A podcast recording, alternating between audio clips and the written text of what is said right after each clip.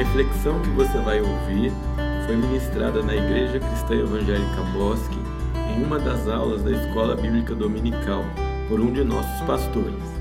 Ouça, medite e deixe a palavra de Deus mudar sua mente e seu coração.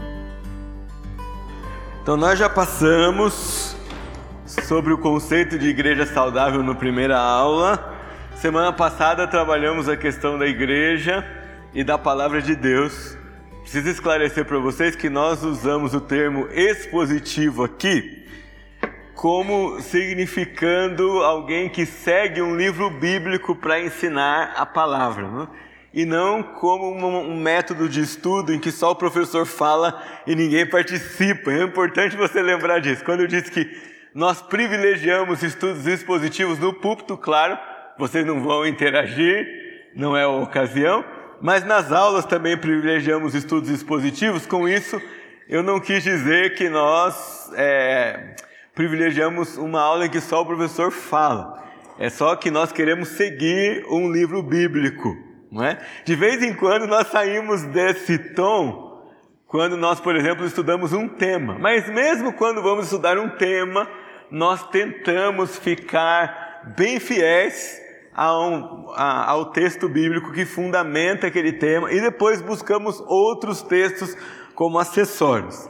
Então isso é bastante importante. Hoje nós vamos tratar de um capítulo sobre membresia, igreja e membresia. Ah, e cada vez que nós vamos nos aproximando mais dos temas, eles estão interrelacionados. Vocês vão perceber no final das contas que todos eles se interrelacionam. Depois nós vamos caminhar sobre o culto, depois nós vamos caminhar sobre liderança e depois nós vamos caminhar sobre oração, porque é realmente uma das marcas se nós queremos ter saúde na igreja. Membresia é um assunto interessante porque hoje está na moda. Põe aí, Raul, por favor. Ah, quem não viu já a propaganda do Prime na Amazon, não é?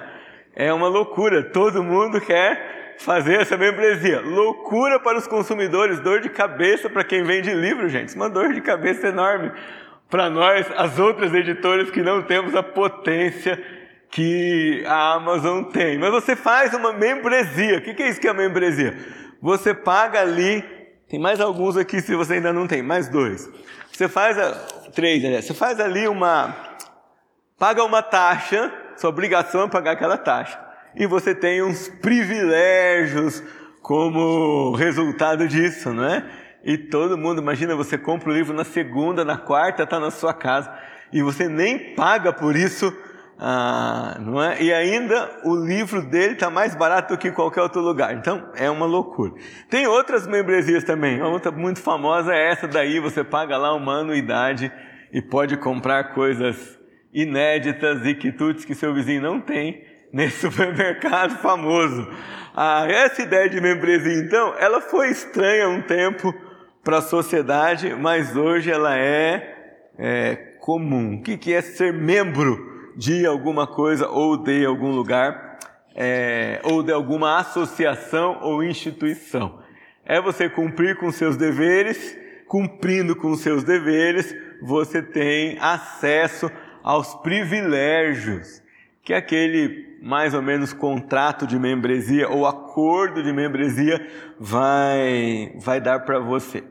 Qual a diferença entre todas essas membresias que o mundo oferece e a membresia que a igreja traz para nós? É que aqui nós vamos conhecer pela palavra as condições para ser membro de uma igreja local e as bênçãos de ser membro da igreja local. Então, aqui, quando a gente estabelece questões a respeito de membresia, nós não estamos preocupados é, em oferecer para você coisas atraentes que falem para você assim: opa, eu tenho muitas vantagens, então vale a pena cumprir os requisitos.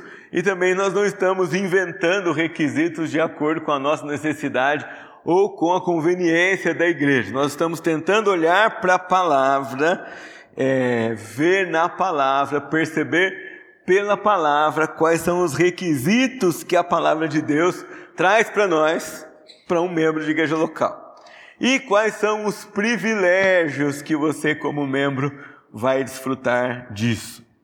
É um pouco mais interessante da parte de, do ponto de vista de quem oferece os privilégios, porque nós também não precisamos criar os privilégios. Os privilégios estão expostos na palavra. E, e os privilégios que você vai desfrutar sendo membro da igreja local, atendendo aos seus requisitos, não depende muito de nós começarmos um processo para você desfrutar desse privilégio. É, nós executamos algumas tarefas nossas e, como em consequência dessas tarefas, vocês recebem um privilégio. Então, essas são as diferenças. Né? Nós aqui na liderança da igreja não precisamos ficar preocupados, né? O que nós temos que fazer agora, né?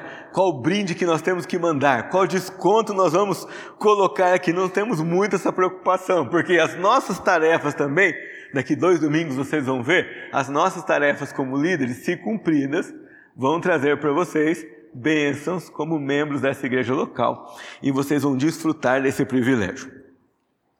Eu tenho uma figura no próximo slide ah, que vai nos ajudar muito na ilustração disso que nós estamos querendo dizer, o que é ser membro de uma igreja. Quando você tem um passaporte, ele faz de você um brasileiro? Não, certo? Você ganha o passaporte porque você é brasileiro, certo? Então você vai lá na Polícia Federal, na embaixada, onde quer que seja, e você vai dizer: Eu quero um passaporte. Beleza? A polícia vai olhar as condições que você vai oferecer. Nasceu aqui, não nasceu aqui, nasceu de mãe brasileira, ah, tá, tá, não, não é que é natural, mas é outra coisa. Tudo tem um processo. Quais são as condições? Beleza, você supra essas condições. Então nós, como entidade que te entrega o passaporte, nós reconhecemos que você é brasileiro por causa dos testemunhos que você nos apresentou. E aí nós damos você um passaporte. Puxa, depois eu preciso viajar, legal, então eu preciso pegar visto.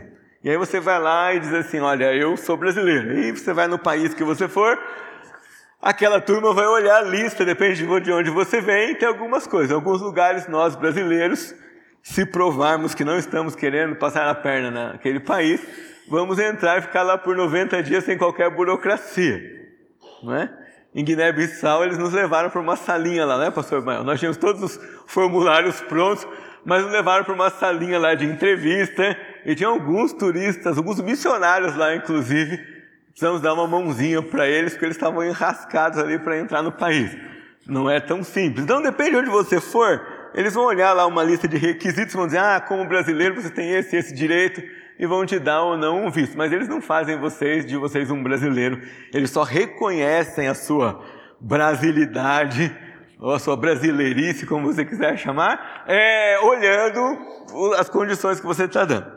Mais ou menos essa é uma ilustração boa para nós como igreja. A igreja não salva você. E você vem aqui, eu não tenho o poder de dizer seja salvo. O que acontece? Você chega aqui para a igreja e diz quero ser membro. A maneira mais comum de se tornar membro aqui é pelo batismo. E eu vou dizer para você, muito bem, você vai se apresentar à liderança e nós vamos procurar reconhecer na sua vida sinais da salvação em Cristo Jesus. E se nós enxergamos esses sinais, então você testemunha publicamente da sua fé, e quando nós batizamos você, ou recebemos você e dizemos agora você é membro desta igreja local, nós, como liderança, estamos como que entregando para você um passaporte, dizendo assim: olha, nós olhamos a sua vida e nós reconhecemos que você vive o Evangelho e nós reconhecemos que você tem vida de salvo. Então, quando você vê, aqui vê aqui na igreja, todo um cuidado para batizar uma pessoa ou para receber um novo membro, você fala assim: ah, na Bíblia não tem classe de batismo. Não tem. Mas tem esse princípio de que é nossa responsabilidade quando você chega aqui e diz, eu sou membro da Bosque, nós, como pastores, presbíteros e diáconos, como liderança, estão afirmando: nós cremos que essa pessoa vive o Evangelho. Por isso que depois, mais para frente, nós vamos tratar de disciplina mais longamente. Por que acontece com a disciplina? Quando você deixa de viver o Evangelho, é nossa obrigação, é nossa tarefa corrigir você, se nós não fizermos isso, nós não estamos cumprindo aquilo que Deus nos pediu. E às vezes essa correção envolve uma boa conversa, outras vezes envolve que você deixe de fazer algumas coisas na igreja local para corrigir a sua vida. Uma vez que você corrigiu, você volta a participar da igreja em todos os, os, lados. Nós precisamos trabalhar mais esse assunto e mais demoradamente. Tudo bem, nós falamos de batismo, mas e a ceia? Você precisa encarar a ceia de jeito diferente para você entender disciplina depois, né? Às vezes algumas pessoas param de tomar ceia. Por quê? Já vou explicar o que acontece com a ceia. Se o batismo é a entrada e lá você ganha o passaporte, a ceia é parecido com a renovação de visto ou com a renovação do próprio passaporte. Por quê? O que acontece com a ceia? Toda vez que você vem aqui nos primeiros e terceiros domingos e nós servimos a ceia para você, nós estamos dizendo publicamente e você conosco, é, eu continuo dando testemunho e dando fruto do Evangelho de Jesus.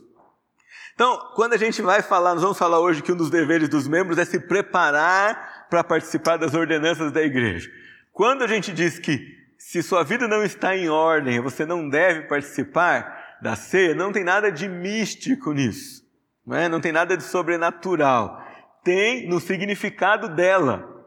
Ou seja, você participar da ceia, você está dizendo publicamente: eu vivo uma vida de acordo com o Evangelho de Jesus Cristo.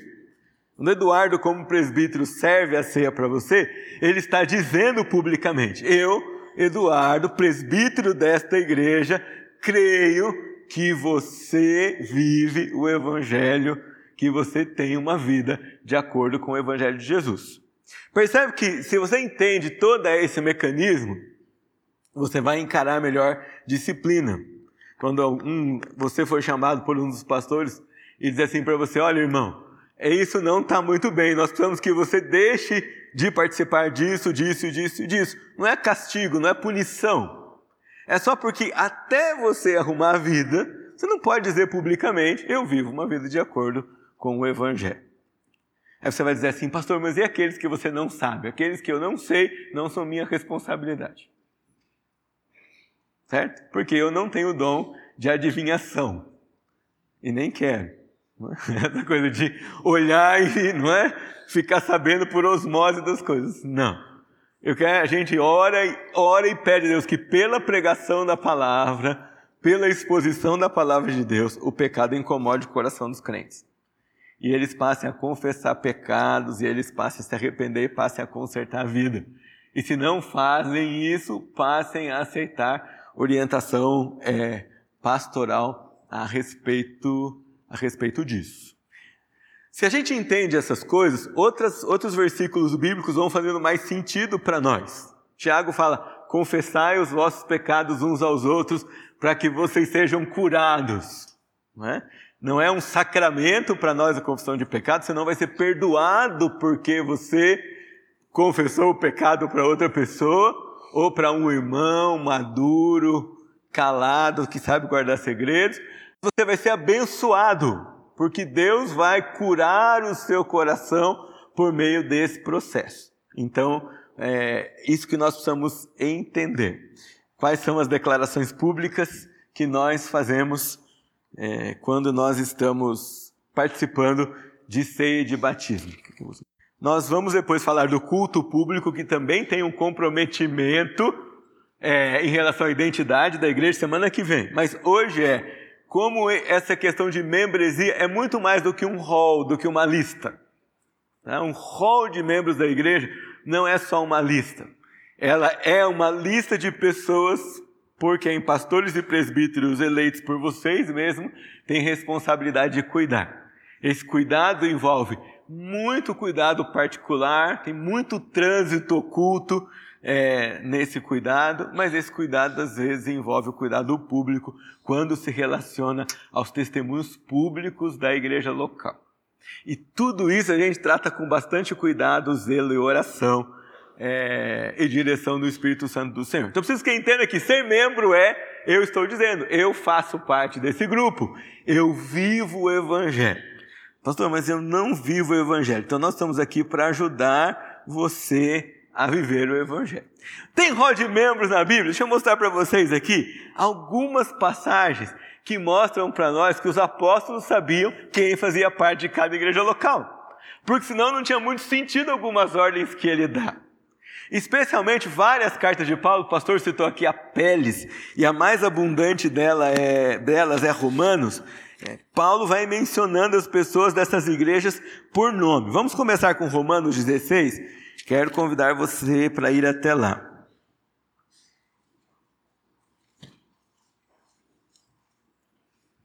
E eu começo, eu destaquei apenas o versículo 1, mas nós vamos ler alguns outros. Então, 16.1 diz assim: Recomendo-vos, está aí a carta de recomendação, certo? Recomendo-vos a nossa irmã Febe, que está servindo a igreja de Sencreia. Então, ela vai chegar ali na igreja de Roma e está levando uma recomendação.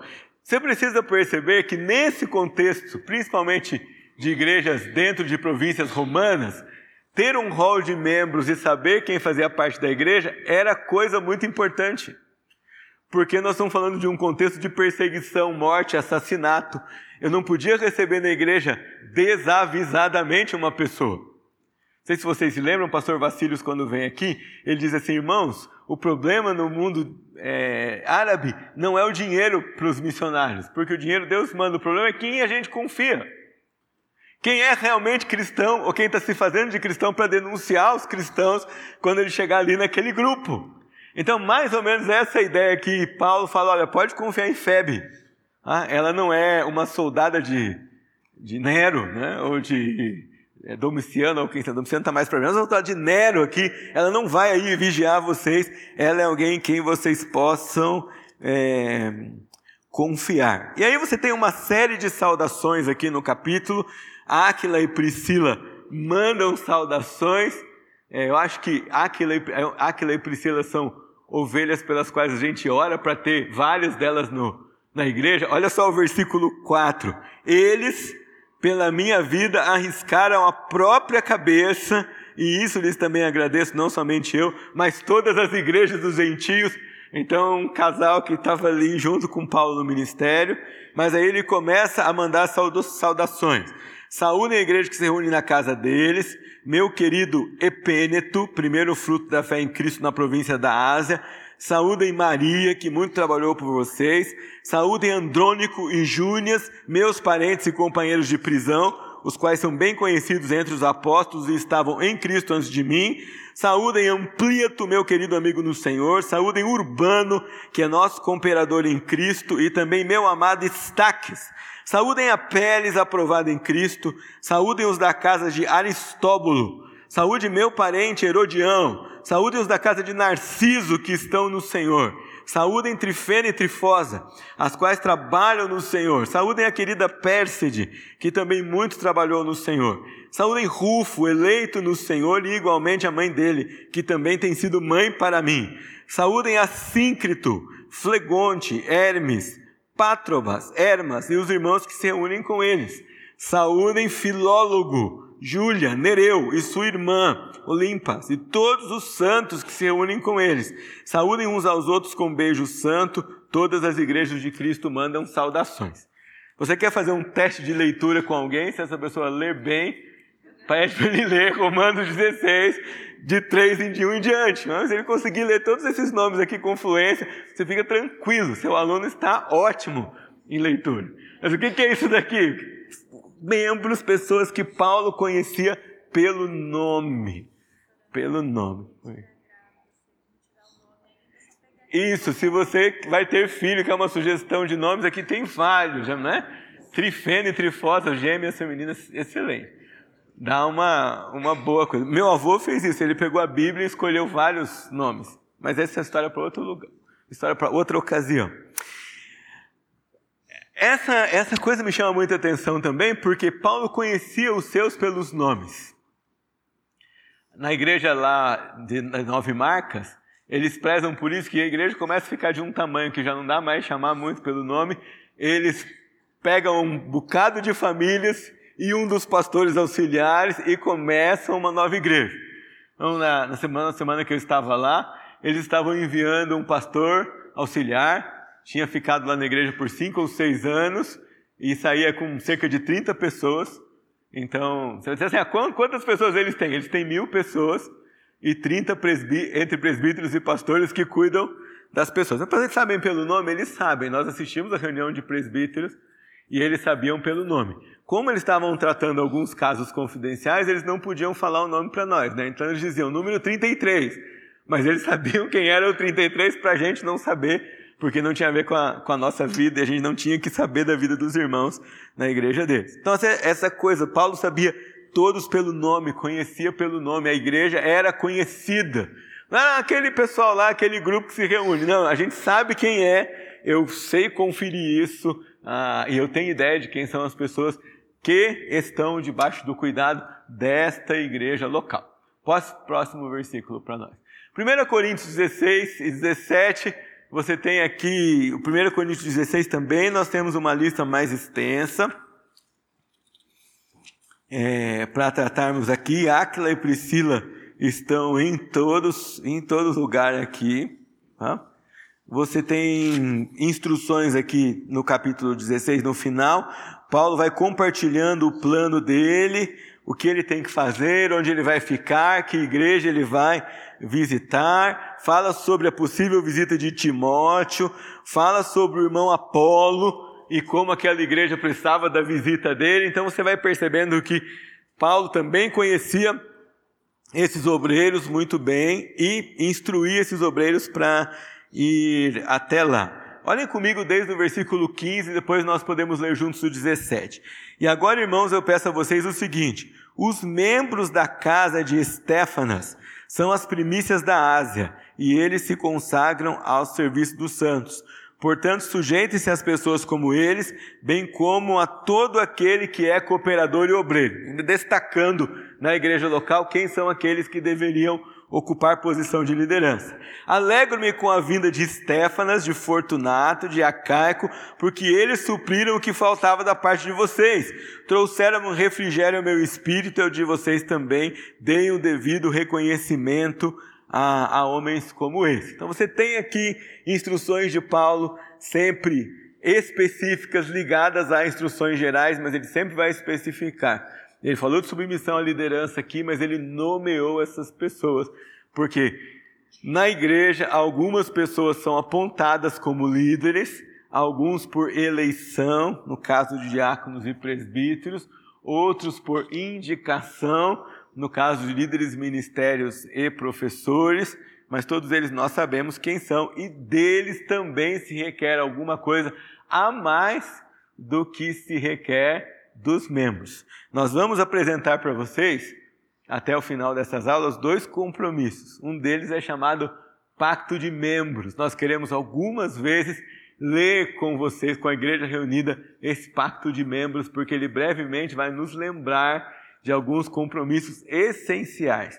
Mas nós vamos ter também, estamos no momento orando e conversando com os presbíteros também sobre o pacto de líderes, ou seja, todos aqueles que querem e desejam e são eleitos para se envolver com alguma posição de liderança na igreja, deverão tomar parte nesse pacto e concordar dele, porque aquilo que se pede dos líderes vai ser claramente estabelecido ali. E se é claramente estabelecido, nós podemos conversar mais claramente sobre isso também.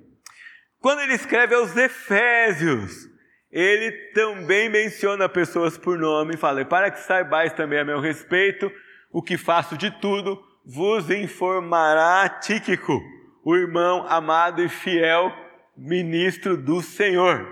Ah, alguém responsável por levar informação a um grupo específico de pessoas.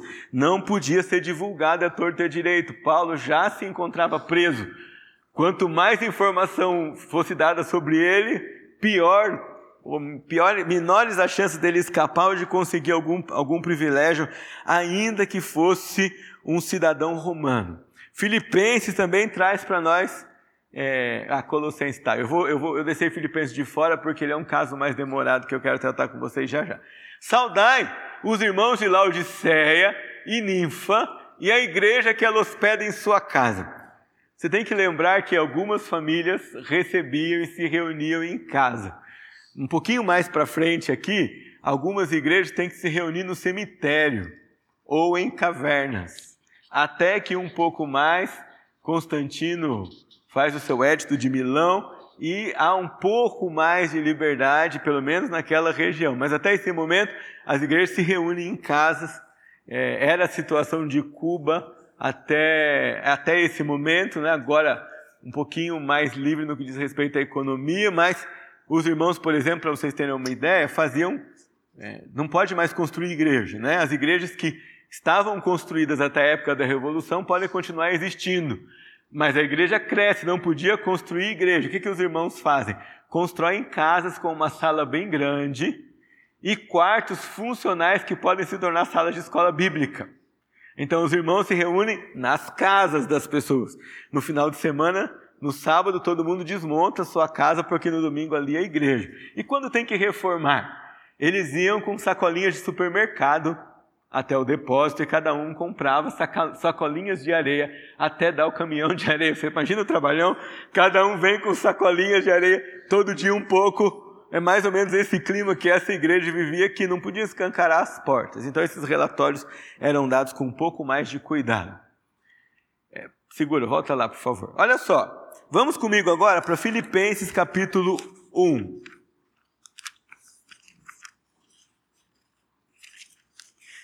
Qual uma igreja, se você perguntasse para mim, qual uma igreja que Paulo elogia bastante e seria um exemplo para nós? É a igreja de Filipos. Vamos colocar no contexto aqui também que Filipos era uma, uma província romana, recebeu o seu nome em homenagem a Filipe da Macedônia, era uma. Os historiadores colocam Filipos como uma mini Roma. Tudo que tinha em Roma em grande escala tinha em menor escala na cidade de Filipos, mas não faltava nada, nenhum requinte idólatra, não é? Tinha também edições de caras e outras coisas mais naquela que mostrava todo essa esse suprassumo da queda humana naquela cidade. E a igreja plantada ali como voz de Deus naquele lugar. Olha o que eles vão, o que Paulo vai dizer para eles no começo do capítulo. Só um minutinho, gente. Não cheguei lá. Ah, vamos lá. 1,27. Ele dá várias instruções, mas aí ele diz: acima de tudo, ou seja, mais importante do que qualquer coisa, vivam de modo digno do Evangelho de Cristo, para que, ou indo até aí para vê-los, ou estando ausente, eu ouça a respeito de vocês que estão firmes em um só espírito, lutando como uma só como uma só alma, lutando juntos pela fé do Evangelho, ou pela fé que se baseia no Evangelho. Eu escolhi esse texto para vocês irem percebendo cada vez mais a importância da vida pública da igreja. Havia uma preocupação aqui de Paulo que, estando ele pronto ou não, houvesse testemunho a respeito daquela igreja que eles vivem uma vida de acordo com o Evangelho. Testemunho público é muito importante. E que em nada se sentem intimidados pelos adversários, pois o que para eles é prova evidente de perdição, para você é sinal de salvação, e isso da parte de Deus. Porque vocês receberam a graça de sofrer por Cristo e não somente de crer nele. Pois vocês têm o mesmo combate que viram em mim e agora estão ouvindo e que eu continuo a ter. Então, há um combate, há uma luta, há uma vida, e tudo isso é público. É por isso o testemunho é público, as ordenanças são públicas, o culto é público e tudo isso deve dar testemunho do Evangelho. Para esta igreja aqui, é, amada por Paulo, elogiada por Paulo, cheia de cooperadores preciosos, ele faz uma observação pública. Vocês se lembram? que essa carta vai ser lida no culto, ela não é só lida pelos pastores, ela é lida publicamente, depois ela ainda vai para outras igrejas. Então, olha o que ele diz aqui no capítulo 4, versículo 2. Peço a Evódia e peço a Sintique que no Senhor tenham o mesmo modo de pensar na versão mais antiga está assim: rogo Eu até, oh, muito obrigado. Eu até gosto mais porque pedir parece uma coisa assim, né? Ah, eu pedi. Mas rogar é assim, por favor, Cintia aqui. Engole o orgulho, irmã. Não, é, não queira impor você mesma. Evódia, faz a sua parte, irmã. Vamos lá. Certo? Ah, o, a discórdia delas, ou conflito que elas estavam vivendo, era de tal modo pernicioso, né? Era de tal modo prejudicial que Paulo chama, e era de tal modo conhecido de todos, né? Que Paulo chama a atenção dela na carta que escreve a, a igreja toda. E diz para elas: Olha, irmãs, vocês precisam pensar concordemente no Senhor. Vocês precisam ter o mesmo pensamento no Senhor. E, e a frase de Paulo é muito boa. Porque ela não diz assim, Evódia, você tem que concordar com Sintique. E não diz Sintique, você tem que concordar com Evódia. Ele diz, Evódia e Sintique, vocês duas têm que concordar com o Senhor. Vocês duas têm que olhar para o Senhor para a palavra e ver de qual parte nós temos que desistir para haver paz. Ele não está preferindo nenhuma e outra. E, e, aí ele põe uma terceira pessoa na jogada. Alguns dizem que o nome desse irmão era Sísigos, né? Muitos nomes bons aqui. É, que é o fiel companheiro de julgo. Peço também a você, fiel companheiro de julgo, que auxilie essas mulheres Ajude essas irmãs a vencer esse conflito. Por quê? Pois juntas se esforçaram comigo no Evangelho, juntamente com Clemente e com os demais cooperadores meus, cujo nome se encontram no livro da vida. Então, percebem tudo que está embutido nesses poucos versículos? Paulo está dizendo: Eu reconheço em todas essas pessoas a salvação.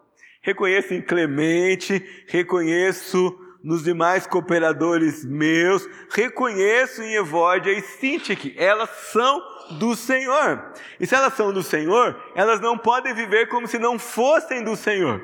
Então, Evódia e Sintique, escutem a correção que é dada a vocês, fiel companheiro de julgo, ajude, ajude essas irmãs a voltarem a pensar nas coisas do Senhor e a desistirem de colocar na igreja conflito por causa da própria opinião, por causa do próprio pensamento.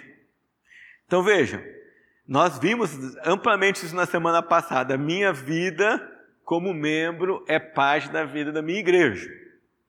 Eu não posso me dar o luxo de dizer assim, não, eu minto, mas isso não prejudica a minha igreja. Prejudica. Ah, mas ninguém sabe, só eu. Uma hora, irmão, acontece que vai aparecer. Aqui, se você é filho de Deus e ele corrige os seus filhos, se você é salvo e se você esconde um pecado, em algum momento você vai estar na hora errada, vendo com a pessoa errada que vai ver o que você não queria e a coisa vai acontecer e vai aparecer. Tem muitas histórias sobre isso, mas é claro que eu não vou contar, porque é, envolve outras pessoas. Mas assim, é muito claro isso para nós na prática. Deus traz aqui a lume isso. E a gente precisa corrigir. Se você vê um irmão pecando, você fica quieto, só se eu falar com ele eu vou deixar ele triste, você está deixando o Senhor triste e você não está demonstrando amor por esse irmão, você está fazendo pecado corporativo. Não, é? não, eu não vou contar nada, não, eu não vou falar nada para ninguém, não, não é? Seu pastor, eu sei de uma coisa, mas estou com medo de contar com o senhor. Medo por quê? Não é? Você acha que no segundo seguinte eu vou pegar o celular e vou sair ligando para a pessoa? Não, se a gente sabe de algum irmão de algum problema, vamos orar por ele, muito primeiro. Vamos buscar a direção de Deus, Senhor, como é que eu falo com esse irmão, mas a gente não pode ficar quieto, porque ficar quieto quando o irmão está pecando é não demonstrar para ele amor. É como se ele estivesse quebrando uma perna e eu largasse ele no chão e dissesse: Deixa ele aí. Ou dissesse para ele assim: Levanta, anda, Fulano, com a perna quebrada mesmo. Vai doer um pouco, mas daqui a pouco você se acostuma com a dor. Pastor, mas é um absurdo. Mas o mesmo absurdo é você ver, saber de um irmão que anda numa vida errática e falar para ele, não é, eu não tenho nada a ver com a vida dele, é isso mesmo, deixa ele assim, deixa assim mesmo, não faz nada não. Você está ajudando seu irmão a se enterrar vivo no cemitério e a viver respirando debaixo da terra, porque a gente não tem, não tem um meio termo assim, ah, eu eu pego um pecadinho ali, uma coisa aqui, não, não tá, tá errado. A gente precisa ajudar esse irmão a corrigir, é por isso que a gente vai atrás, fala, né? ajuda, confronta, conversa, ora, visita, manda mensagem, conversa, corrige, porque a gente quer que ele tenha o privilégio de viver o Evangelho. Isso aqui, para mim, é a melhor figura desse grupo de membros que Paulo estava cuidando aqui. Certo? Você lembra Mateus 18? Se algum irmão pecar, tem alguma coisa contra ele, tem contra você, vai arguir entre ti e ele só. Se deu certo, se ele se arrependeu, você ganhou o seu irmão, problema resolvido.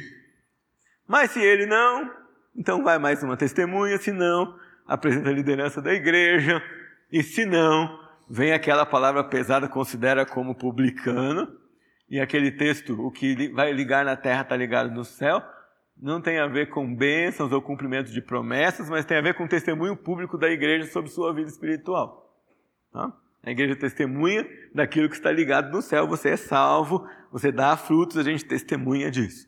A gente não dá salvação para você, mas a gente, a gente não pode afirmar sobre a veracidade da sua decisão, mas a gente pode avaliar o seu testemunho. Percebe que são duas coisas diferentes. E é o que está ao nosso alcance e é aquilo que nós devemos fazer. Muito bem. Há outros textos, Paulo, quando menciona disciplina em 1 Coríntios 5, ele vai falar: olha, aqueles que fizerem assim, assim, assim, põe para fora, corta fora. Você não pode colocar ninguém para fora se você não sabe se ele está dentro, né?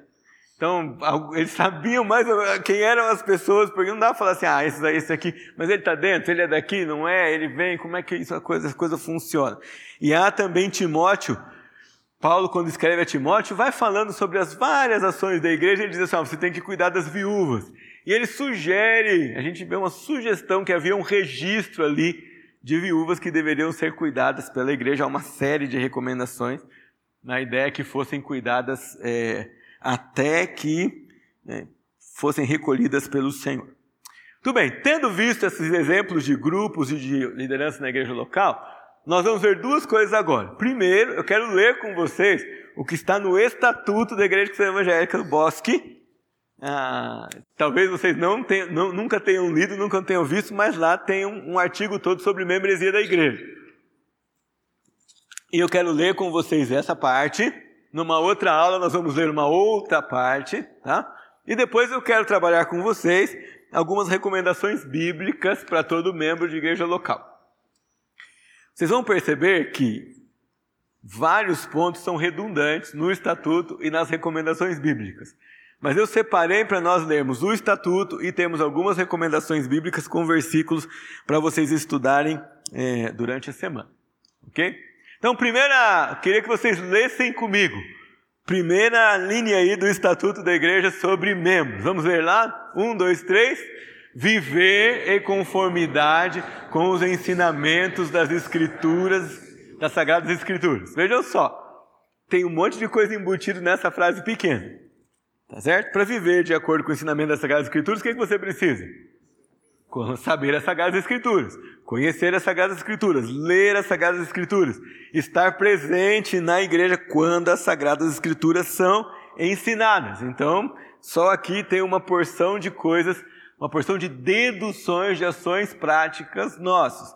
Se vocês, como membros, devem viver em conformidade com os ensinamentos das Sagradas Escrituras, nós, como pastores, devemos zelar que vocês vivam de acordo com os ensinamentos das Sagradas Escrituras. Próximo ponto. Pregar o Evangelho através de todos os meios ao seu alcance. É outra das coisas que nós devemos cultivar aqui, como membros da igreja local. Quais são as coisas, os meios que estão ao seu alcance? Quais são as pessoas que estão ao seu alcance, que não estão no nosso alcance? Quais são os instrumentos que você tem, as habilidades que você tem, o conhecimento que você tem? Você precisa pregar o evangelho a esses que estão ao seu alcance. Se a gente desse um momento aqui para vocês compartilharem histórias de como chegaram aos evangelhos, ao evangelho de Jesus, você vai ver que tem sempre a ação de uma outra pessoa que fez alguma coisa para você chegar ao evangelho de Jesus. Ah, pastor, eu cheguei ao Evangelho de Jesus lendo a Bíblia sozinho, mas alguém leu, deu aquela Bíblia para você, alguém comprou aquela Bíblia que estava na sua casa, de alguma forma, é, alguma parte da mensagem chegou. Não, mas é aquela história daquele homem que estava andando de trem, uma página da Bíblia caiu na cara dele. Alguém rasgou a Bíblia. Então, sempre tem a ação de alguém que vai ser usado por Deus para trazer o Evangelho para você. Alguém. Eu conheci a Cristo com a professora no culto infantil. Nessa última viagem que eu fui ao Acre, eu descobri que ela está lá, professora da Universidade Federal do Acre, continua na igreja ah, e continua ensinando. Então a gente tem, sempre tem alguém usado por Deus. Não consegui me encontrar com ela porque eu queria revê-la e dizer para ela: Você falou de Cristo para mim, e de lá até agora eu nunca deixei os caminhos do Senhor. Deus usou aquela irmã para falar comigo, quer usar você para falar de Cristo para outras pessoas. Entenda bem, você vai ser usado para falar de Cristo a outras pessoas. Você não precisa ter um caderninho de contabilidade de quantas receberam a Cristo como Salvador. Tá? Você não é o responsável por fazê-las dizer sim à mensagem que você prega. Esse é o trabalho do Espírito Santo. Você é responsável por pregar a mensagem e a palavra. Próximo. Sustentar financeiramente a igreja mediante dízimos e ofertas alçadas conforme as escrituras de Malaquias 3:10, 3:10, Provérbios 3:9, nós vamos ver 1 Coríntios, é, 2 Coríntios 9 também, é, traz textos para nós sobre isso. Hum, você fala assim, pastor, dei dízimo, dei oferta, mas de vez em quando estão pedindo mais. É, porque tem necessidades específicas que nós alcançamos por meios de ofertas específicas. E tem coisas que o Conselho de Missionário faz que às vezes a gente não fica sabendo. Né? Esses tempos atrás nós ajudamos uma missionária que precisava levar para o campo um ano de remédios de diabetes, pressão e antialérgicos. Né? Comprar aqui todo mês é fácil, mas você pensa, comprar um ano de remédios numa tolada só? Porque lá onde ela vai não tem. Ela leva anualmente e depois ela volta e, e toda uma burocracia para levar isso. E às vezes a gente precisa ajudar e a gente ajuda colocando a mão no bolso quando isso nos é solicitado. Outra, acatar as autoridades da igreja enquanto estas permanecerem fiéis às sagradas escrituras. Na igreja presbiteriana, vocês sabem, os, os infantes são batizados quando são bebês ainda, mas depois tem uma profissão pública de fé. Ah, há um manualzinho com essas perguntas da profissão pública de fé, pois se você tiver curiosidade em ver ou conhecer, está aqui. Não é? Aqui estão todos os catecismos que existem e essas perguntas de confissão de fé, tá? Ah, mas tem uma delas que é essa daqui. Você promete ser fiel à liderança dessa igreja enquanto ela permanecer fiel, fiel às Sagradas Escrituras? E publicamente nós dizemos sim falando para vocês porque eu fiz profissão de fé quando tinha 11 anos de idade. Eu me lembro dessa pergunta é, na frente da igreja, todo meu professor de catecúmenos, né? a gente chama catecúmenos, que é essa classe de novo. Os catecúmenos são os novos crentes e eles praticam catecumenato. Olha que bonito isso, né? Então, no catecumenato, os catecúmenos aprendem as doutrinas básicas da vida cristã e uma delas é essa. Você vai dizer assim: puxa vida, Quero saber se o pastor André, o pastor Evaldo, os presbíteros estão fazendo certo. Qual é a nossa vara de medir? São as escrituras sagradas. Enquanto nós, como liderança, permanecemos fiéis às escrituras sagradas, vocês devem acatar aquilo que o Senhor nos dirige para fazer. Próximo, adotar as doutrinas bíblicas sintetizadas na confissão de fé do grupo que sua igreja local faz parte, da ICEB. A confissão de fé é curta. Eu acho que até se a gente fizer um esforço aí, em seis meses, um ano, a gente consegue decorar. Ela é curta, objetiva. Dá para você imprimir uma folhinha dessa aqui, frente e verso, e manter dentro da sua Bíblia. Ela não entra em pontos polêmicos, ah, não tem lá a definição é, exata de cada uma das doutrinas, ela guarda os pontos fundamentais. Então, sobre salvação, só Jesus salva, certo?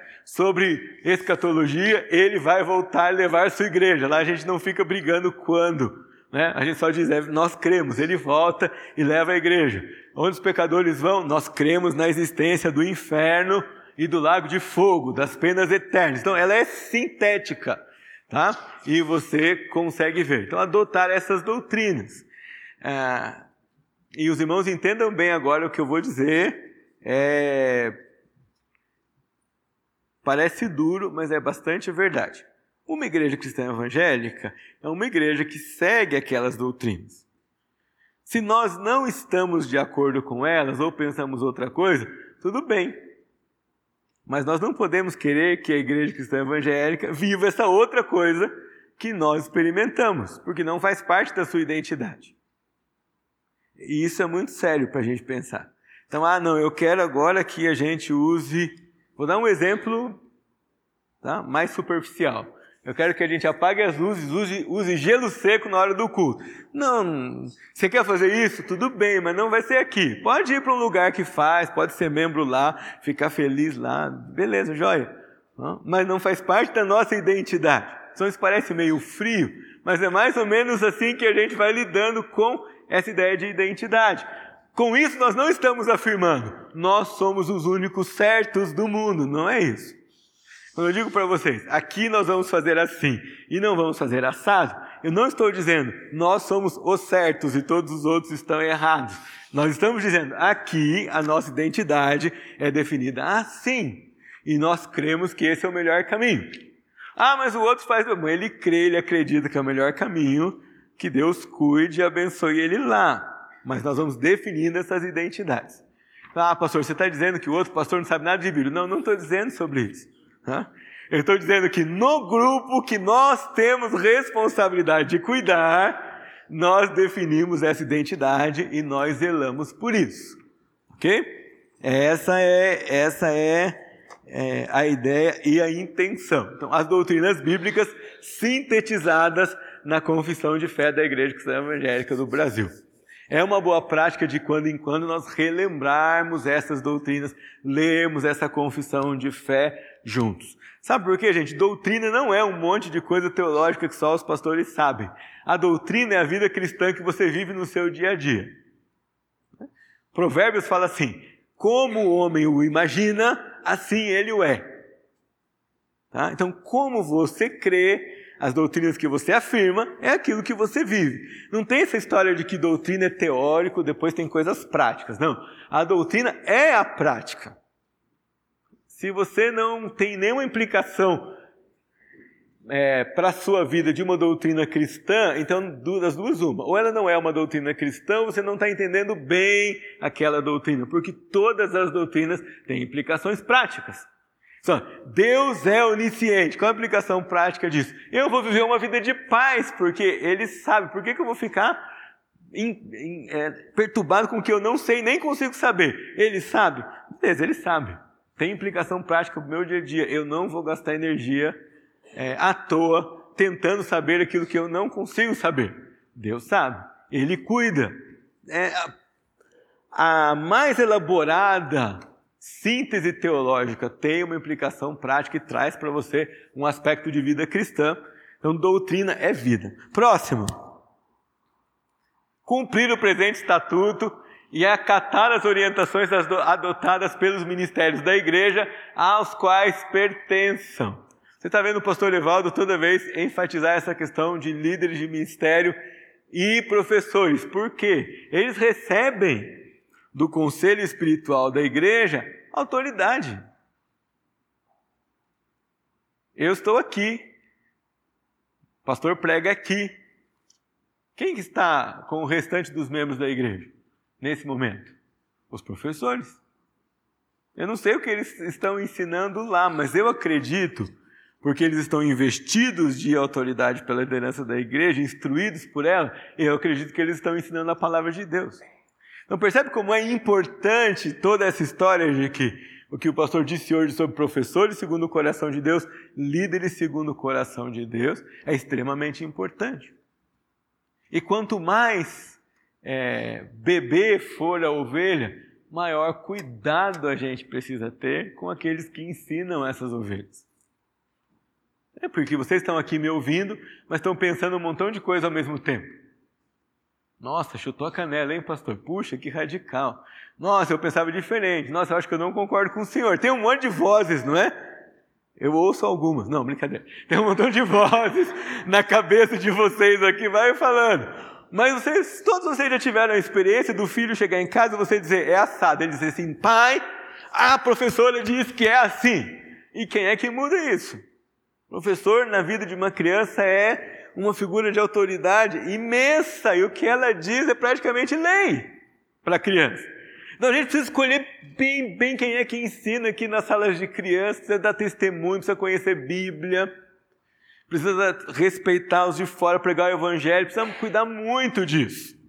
Eu lembro James Fowler, um luterano que escreve Psicologia da Educação, ele escreveu Estágios da Fé. Ele vai dizendo como se dá a fé do ponto de vista mental em cada faixa etária do ser humano. E quando ele fala de bebês, por exemplo, para vocês terem uma ideia da seriedade, ele diz que o bebê forma a identidade do divino a partir da identidade dos seus cuidadores. Então quer dizer que aquele bebezinho entre 0 e 19 meses que a gente cuida ainda no colo, ou no berço, ou no tapete, ele já está formando na sua mente uma ideia de quem é Deus, de quem é esse ser superior que ele vai aprender mais depois, mas da divindade ele forma essa ideia a partir das pessoas que cuidam dele. Então, se há carinho, amor, paz, é essa ideia que ele vai formando sobre Deus. Mas se há violência, rudeza, falta de conforto, é essa ideia que ele vai formar sobre Deus também.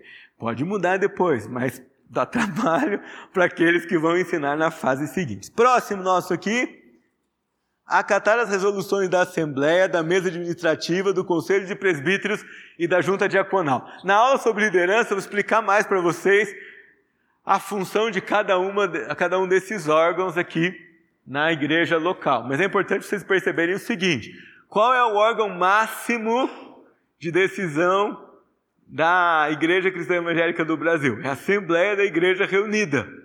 Então, quando o pastor convoca, precisamos ter uma Assembleia ordinária, ou, ou seja, regular, não é? Essa palavrinha, eu lembro que falavam na igreja quando eu era criança e não me soava bem, porque minha avó usava como, uma, chamava assim, um fulano ordinário, como alguém sem caráter, não é? Então o pastor falava Assembleia Ordinária. Eu falava, que, que, que, reunião é essa, né? Aí depois eu fui entender que era a Assembleia Regular da igreja. Então, esse é o maior órgão que tem. Quem é a Assembleia nos interregnos, nos intervalos dela? A mesa administrativa da igreja. Então a Assembleia elege presbíteros e diáconos que juntos com pastores formam a mesa administrativa que tem o poder delegado de assembleia nos seus intervalos. Tá? Essa é a estrutura da Igreja Cristã Evangélica aqui do Bosque. E quem é que trata os problemas espirituais? O Conselho de Presbíteros. O que faz? A junta diaconal serve aos necessitados. E o que faz a mesa administrativa? Toma decisão sobre todo o planejamento da igreja, sobre todo o uso do dinheiro é, e sobre providências que precisam ser tomadas. Então, hoje vocês têm 23 homens que fazem, são parte da mesa administrativa da igreja é, e representam a igreja como corpo eleitos por, pela igreja local. Próximo. Comparecer e participar ativamente das reuniões religiosas, essa que nós estamos fazendo aqui é uma reunião religiosa, e das assembleias da igreja. Certo? Então, na última assembleia, nós tínhamos um bom número de irmãos. Nós oramos, torcemos e trabalhamos para que na próxima haja ainda mais gente. Porque é uma reunião importante para as decisões da igreja local. E nos cultos, e na, e na escola bíblica, e nas reuniões de oração, e nas reuniões de ministério. Eu preciso dizer para vocês que nós temos aqui é, na igreja um menu bastante fácil de se cumprir. Não é?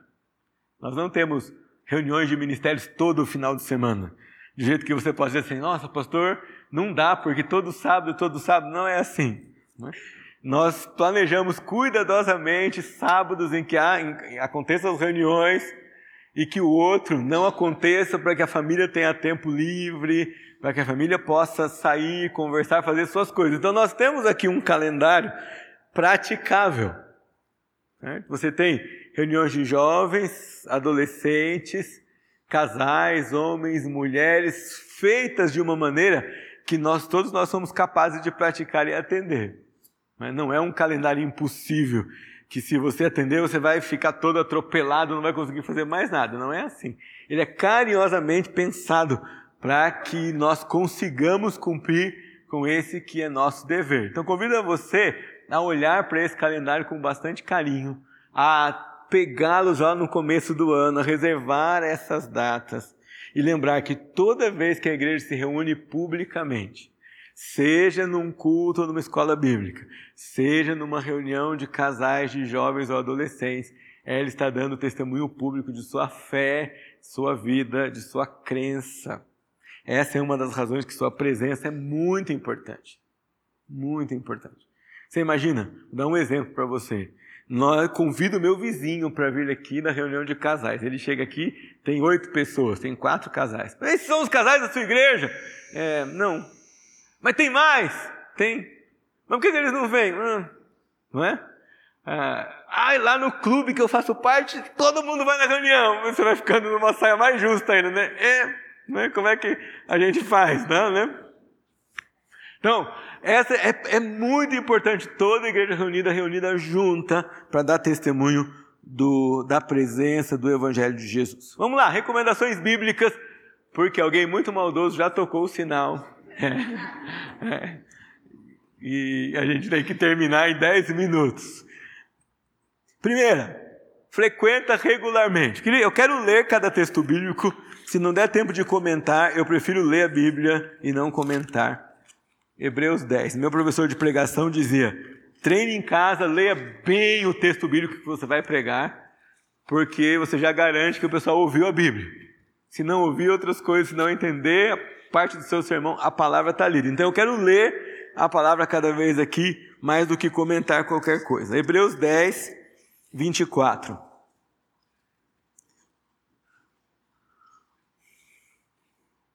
Cuidemos também de nos animar uns aos outros no amor e na prática de boas obras. Uns aos outros aqui indica para vocês individualidade ou coletividade? Coletividade, ok?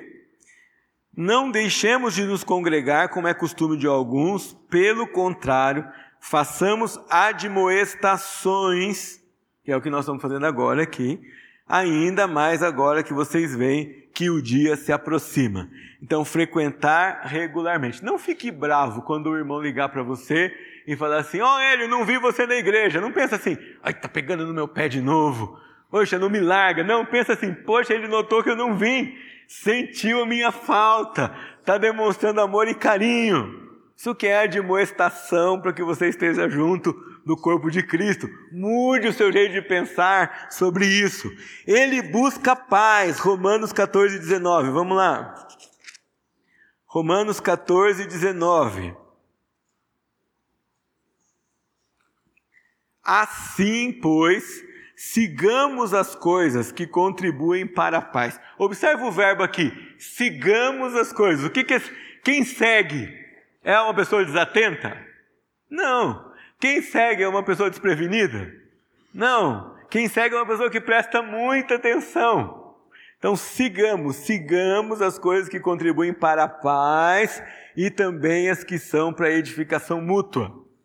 Irmãos, isso aqui se aplica a muita coisa. Dá uma aula esse versículo todo aqui, certo? Poxa, ô pastor André, eu quero te contar uma coisa. Eu, legal, eu tenho duas perguntas para você.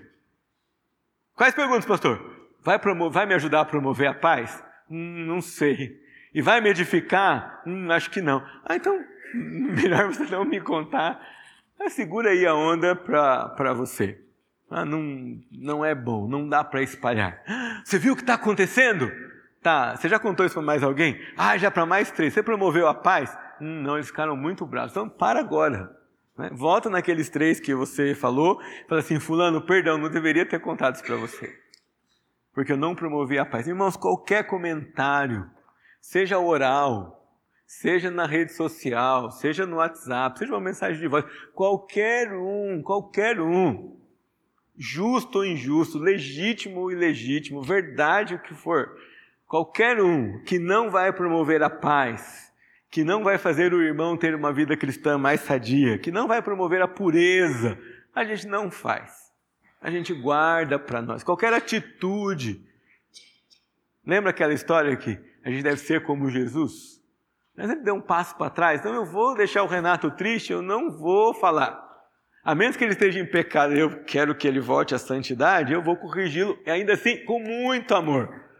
Mas eu não vou assumir conflitos que vão trazer falta de paz por qualquer coisa. Pela pessoa, por mais legal que ela seja, ou pela causa, por mais justa que ela me pareça.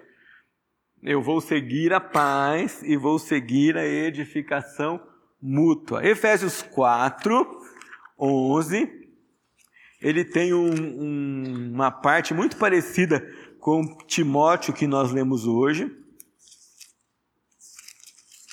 Ele diz para nós o seguinte: E ele mesmo, Deus, concedeu uns para apóstolos, outros para profetas, outro, outros para evangelistas e outros para pastores mestres. Isso aqui, no texto grego, é como se fosse uma palavra só. Todo pastor é mestre, todo mestre é pastor. Tá? Aquele que cuida ensina e aquele que ensina cuida. E aí, olha por que ele fez isso. Com vistas ao aperfeiçoamento dos santos. Para quê? Para o desempenho do serviço dos santos. E com qual objetivo? Até que todos cheguemos à unidade da fé e ao pleno conhecimento do Filho de Deus e ao estado de pessoa madura à medida da estatura da plenitude de Cristo. Você vai dizer, pastor, mas esse alvo é alto. E lembra da história que eu contei para vocês já aqui na outra aula? Né? Os meninos chegam e falam, pai, tem que tirar 10 na prova? Não, você não é obrigado a tirar 10, você tem que estudar para tirar 10. Tem que se preparar para tirar 10. Ah, não, oito tá bom, vai tirar seis, gente. É a mesma coisa. Eu miro a perfeição. Eu continuo imperfeito, mas se eu mirar a imperfeição, eu vou ser pior ainda. Então eu miro isso aqui, miro a, a ser maduro nos encaixes da maturidade de Cristo. É, e aí ele continua. Para qual que é um sinal de maturidade? que não sejamos mais como crianças, arrastados pelas ondas e levados de um, de um lado para o outro por qualquer vento de doutrina ou pela artimanha das pessoas, pela astúcia que induzem ao erro, mas seguindo a verdade, em amor, cresçamos em tudo naquele que é o cabeça Cristo, de quem todo o corpo bem ajustado e consolidado pelo auxílio de todas as juntas, segundo a justa cooperação de cada parte, efetua o seu próprio crescimento para a edificação de si mesmo em amor. Então, outro texto que mostra aqui, se eu sou junta, menor que seja, eu preciso estar ajustado para cooperar com o ajuste do corpo. Gálatas 6:1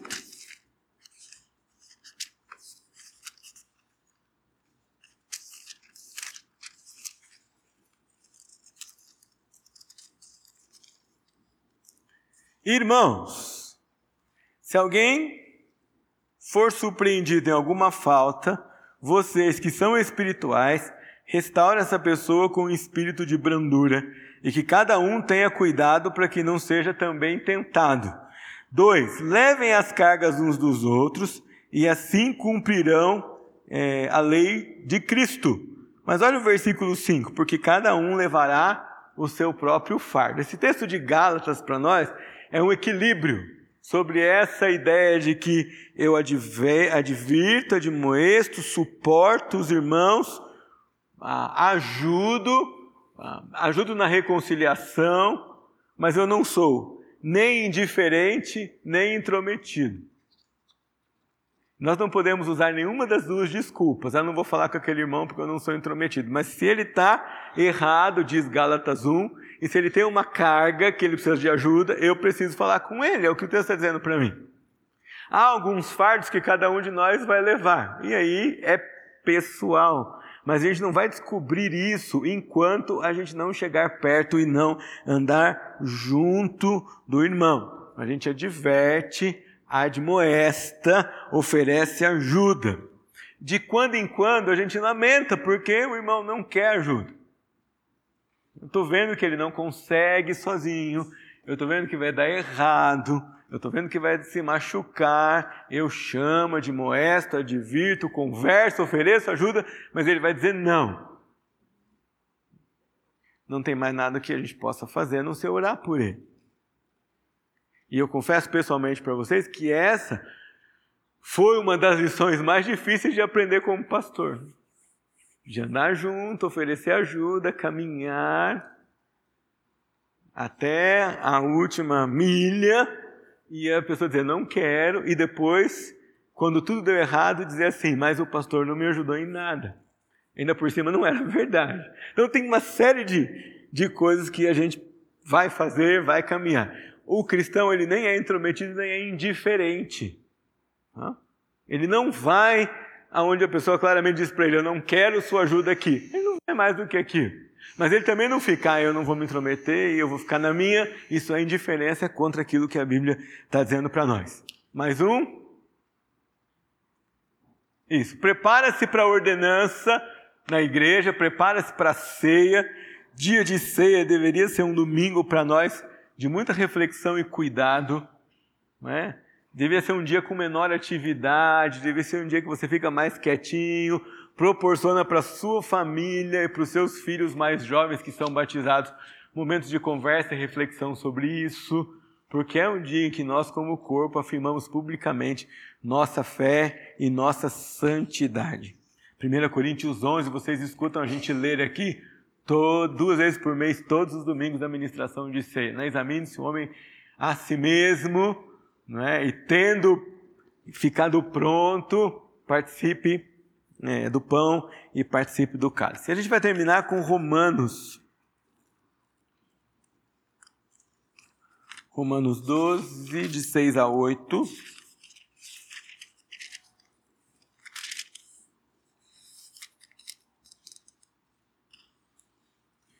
Temos, porém, diferentes dons, segundo a graça que nos foi dada. Se é profecia, seja segundo a proporção da fé. Se é ministério, dediquemos ao ministério ou que ensina, dedique-se ao ensino, o que exorta, faça com dedicação, o que contribui com generosidade, o que preside com zelo, quem exerce misericórdia com alegria. E ele segue aí o contexto. Irmãos, todos nós temos condições de apoiar a obra do ministério, todos nós. Certo? É... Às vezes, num papel que exige mais, que vai ser mais visto, outras visto outras vezes mais discretamente. Mas nós podemos apoiar o ministério de algumas, de várias formas. E como membro da igreja, igreja local, você não tem só esse dever, como você tem esse privilégio. É privilégio, é alegria para nós. É dever nosso como pais ensinar os nossos filhos que privilégio, que alegria é e que responsabilidade participar do apoio ao ministério da igreja local.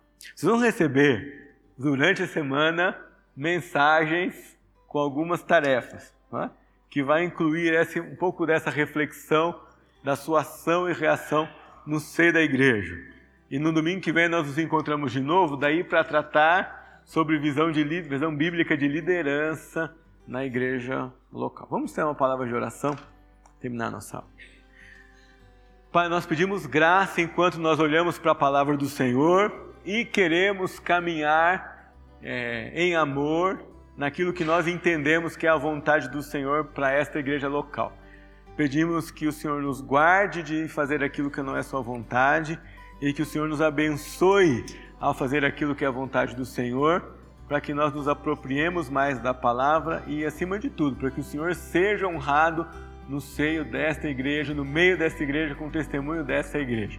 Dá-nos, Senhor, compreensão, dá-nos visão, que o Teu Espírito aplique a cada um de nós a palavra de hoje e nós possamos ser membros que glorificam o Senhor e que edificam a igreja local. em nome de Jesus. Amém. Um bom domingo para os irmãos.